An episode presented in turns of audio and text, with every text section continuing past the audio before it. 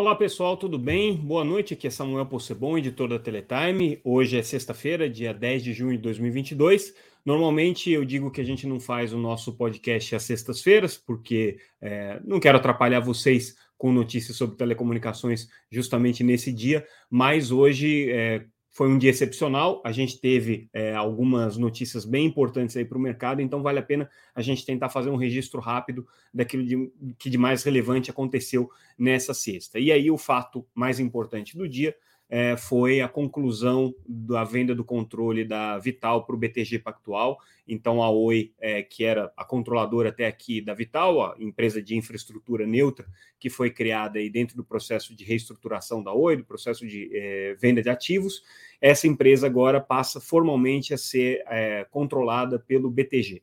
É uma negociação que já aconteceu desde o ano passado, é, da ordem de 12,9 bilhões de reais. É uma, foi uma transação extremamente relevante dentro do processo de reestruturação que a Oi está é, tá atravessando, na, no processo de venda de ativos e de recapitalização da empresa para poder fazer honra aos seus compromissos, né, para poder pagar suas dívidas e se reestruturar como a nova Oi, como uma empresa que vai ser a empresa prestadora de serviços daqui para frente, sem uma infraestrutura própria. A Vital, é, que é essa empresa de infraestrutura, vai ser responsável pela operação e é, a Vital é controlada pelo BTG Pactual.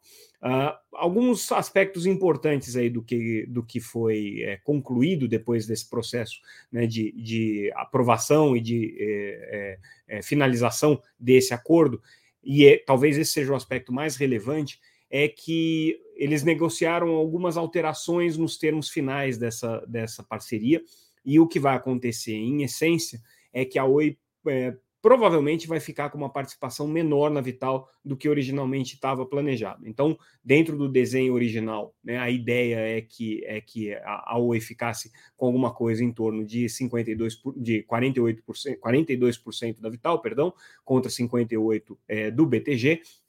Só que eles fizeram agora um rearranjo em que a Oi vai pagar menos pelos serviços prestados pela Vital a ela e com isso vai reduzir a sua participação. Então, no limite, depois de feitos todos esses ajustes aí, é, o BTG pode chegar a ter 65,27% das ações é, da Vital, portanto, já seria o controlador, mas vai ser o controlador com uma participação ainda mais relevante.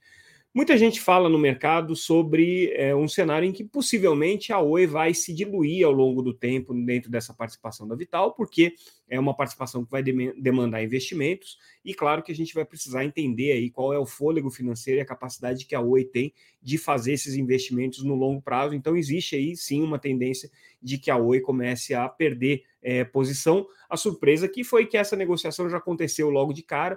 É, e aí tem uma justificativa para isso, né? A Vital ela já está experimentando a realidade do que é ser uma competidora, do que é enfrentar o, o, o mercado brasileiro é, de redes neutras. Ela viu que não vai ser tão fácil assim, porque muitos operadores regionais e locais tem restrições ainda a utilizar redes neutras, e é, dentro desse cenário é, que, que, que, se apresenta, né, é, o, o, o, quadro competitivo é um pouco diferente daquilo que, daquele que havia sido originalmente desenhado. Então, tanto a Oi vai ter mais dificuldades para entrar no mercado, quanto a Vital vai ter mais dificuldades para conseguir ter outros clientes que não sejam a Oi. Como a Oi precisa ter fôlego para competir, precisa ter bons preços né, para conseguir competir, principalmente bons preços de custos operacionais, que é o que a Vital proporciona, essa redução aqui, essa, esse rearranjo de participações, é, com a consequente redução dos preços que a Vital cobra para a Oi, podem ter é, um peso significativo aqui dentro desse processo,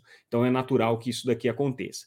Né? O, o a expectativa aqui é que a, a, a, a Oi tenha é, uma, uma, uma vida um pouco mais fácil nesse sentido, né? Mas obviamente ela passa a ter a é, menor perspectiva de se remunerar lá na frente quando a Vital é, se tornar uma empresa é, lucrativa, uma empresa rentável. Né? Então a ideia sempre da Oi foi ser uma empresa de serviço, mas com uma participação relevante numa empresa de infraestrutura que daria a ela é, uma boa distribuição de dividendos. Então agora muda um pouquinho esse cenário. Teve algumas outras alterações, eles fizeram alguns ajustes com relação aos ativos é, dos terminais óticos que são instalados na casa dos assinantes, então isso daí é, foi revalorado aí pela Oi é, na casa de um bilhão de reais, teve um, um, um peso também nessa negociação, né? Foi feito uma, uma um, um, acerto de contas um pouco diferenciado, mas no final das contas o negócio acabou ficando dentro dos valores que estavam originalmente projetados, tanto que a Oi já começou a fazer é, pagamento de dívidas, assim como ela tinha feito quando vendeu o imóvel, começou a fazer pagamentos de dívidas já que estavam pendentes aqui. Então, é, essa, é, essa é a principal notícia, vamos dizer, dessa conclusão, fora a aprovação em si. Né? É, a gente traz ali no nosso boletim né, uma, um, um, detalhamento de quais são os próximos passos. É uma operação muito burocrática, tem uma participação da Globinet que depois vai ser absorvida, vai e volta. Enfim, são várias etapas aí dessa aprovação. Isso não interessa para todo mundo, mas para as pessoas que estão mais ligadas aí nos, no, no, no, no, calendário de como que isso vai acontecer, até porque isso impacta o pagamento das dívidas aí que a Oi vai ter. É, é, vale a pena conferir esse calendário, a gente traz isso daqui de uma maneira mais detalhada. Um outro aspecto importante do que foi anunciado hoje é que a Oi tem a pretensão aqui de é, eliminar algumas sobreposições é, que, que existam hoje, é, principalmente naqueles ativos que representam bens reversíveis entre a Vital e a concessão de telefonia fixa. A Oi ainda tem uma boa parte da sua infraestrutura é, de, de, de, transporte, de redes de longa distância, atreladas às redes de fibra que agora estão com a, com a Vital, e essa, essa infraestrutura é importante para o serviço de telefonia. Então, ao que tudo indica aqui, a Oi está querendo é, diminuir a quantidade de ativos que possam ser considerados reversíveis. A gente já discutiu isso em outro podcast. Existe aí uma dúvida ainda é, que paira no, no, no, no mercado com relação é, a como que a Anatel é, vai, vai dar o tratamento para a questão dos bens reversíveis, considerando que tem um processo de arbitragem, considerando que existe aí uma disputa entre as concessionárias de telefonia fixa é, e não tem uma perspectiva muito clara do que, que vai acontecer é, após 2025, se as, autoriza as concessionárias de telefonia fixa vão conseguir mudar para o modelo de autorização com menos restrições, sem bens reversíveis, ou se isso não vai ser possível em função do encontro de contas. A gente já trouxe aí alguns dados, alguns números, né? Existe aí uma perspectiva de um valor em torno aí de 40 bilhões de reais na arbitragem. Por outro lado, a Anatel também coloca em alguns dos cenários de migração valores aí na casa de três dezenas de, de, de, bilhões de reais também, então que daria um valor muito próximo. Claro que isso tudo vai ser contestado, vai ser colocado em perícia, as operadoras vão questionar quanto que a Anatel está dizendo que vale esse processo de migração, mas existe um acerto aí muito nebuloso ainda pelo cenário. Então, ao que tudo indica, a Oi tomou uma decisão é, estratégica de tirar o máximo possível de ativos reversíveis de dentro da Vital, para não correr o risco que isso daqui depois possa comprometer é, o, o, patrimônio da, da, da, Vital. Vamos ver como é que isso aqui vai ser feito, né? Porque não é simples também você simplesmente mudar o seu serviço de telefonia fixa de uma rede para outra, colocar ali numa alternativa. Mas existem opções, tá? Existem opções. A Oi, por exemplo, poderia colocar boa parte é, do, das suas redes de transporte, já que o STFC hoje é um serviço é, que demanda pouca pouca é, capacidade de tráfego de dados, né, poderia ser colocado, por exemplo, em satélite, aí a reversibilidade fica restrita só aos contratos, não tem mais infraestrutura, enfim, tem algumas questões aí é, que podem ser é, buscadas pela Oi para diminuir a quantidade de ativos que possam vir a ser considerados reversíveis dentro da Vital e deixar a Vital mais limpa nesse processo. Certamente a Vital está pressionando nesse sentido também. É, também é importante a gente destacar que nesse processo de transação, que é uma informação meio de bastidor que a gente traz, né? É, algum, algumas incorporações é, que, que vão acontecer precisam ter a segregação mais clara do que é Globinet Estados Unidos e do que é Globinet Brasil. E por que isso? Porque a Oi tem uma grande, grande quantidade de, de equipamentos, a rede da Oi, portanto, a rede da Vital, uma grande quantidade de equipamentos é, da, da, da chinesa Huawei, é, e nos Estados Unidos isso pode ser problemático. Então, para não ter é, problema de é, aprovação das autoridades norte-americanas, pelo que a gente apurou, eles precisam fazer bem essa segregação do que, que é Globenet Estados Unidos, do que, que é Globenet Brasil, e aí esse processo de incorporação tem que respeitar um pouco essas barreiras aí, justamente para não correr o risco de cair em alguma restrição, que a gente sabe que o governo norte-americano tem N restrições aí aos fornecedores chineses, né? Então, qualquer coisa pode ser problema para aprovação de uma operação por lá. Tem que tomar um certo cuidado com isso e, e aparentemente eles estão tomando. Não deram muito detalhes com relação a, a, a como é que como é que essa, essas mudanças vão acontecer, tá? É, e nem por quê, tá? Mas é, pelo que a gente apurou, tem a ver com essa questão aí do, do dos Estados Unidos, tá? É, investimentos que você não pode fazer é, em empresas que tenham é, vinculações de negócio com empresas é, chinesas, tá?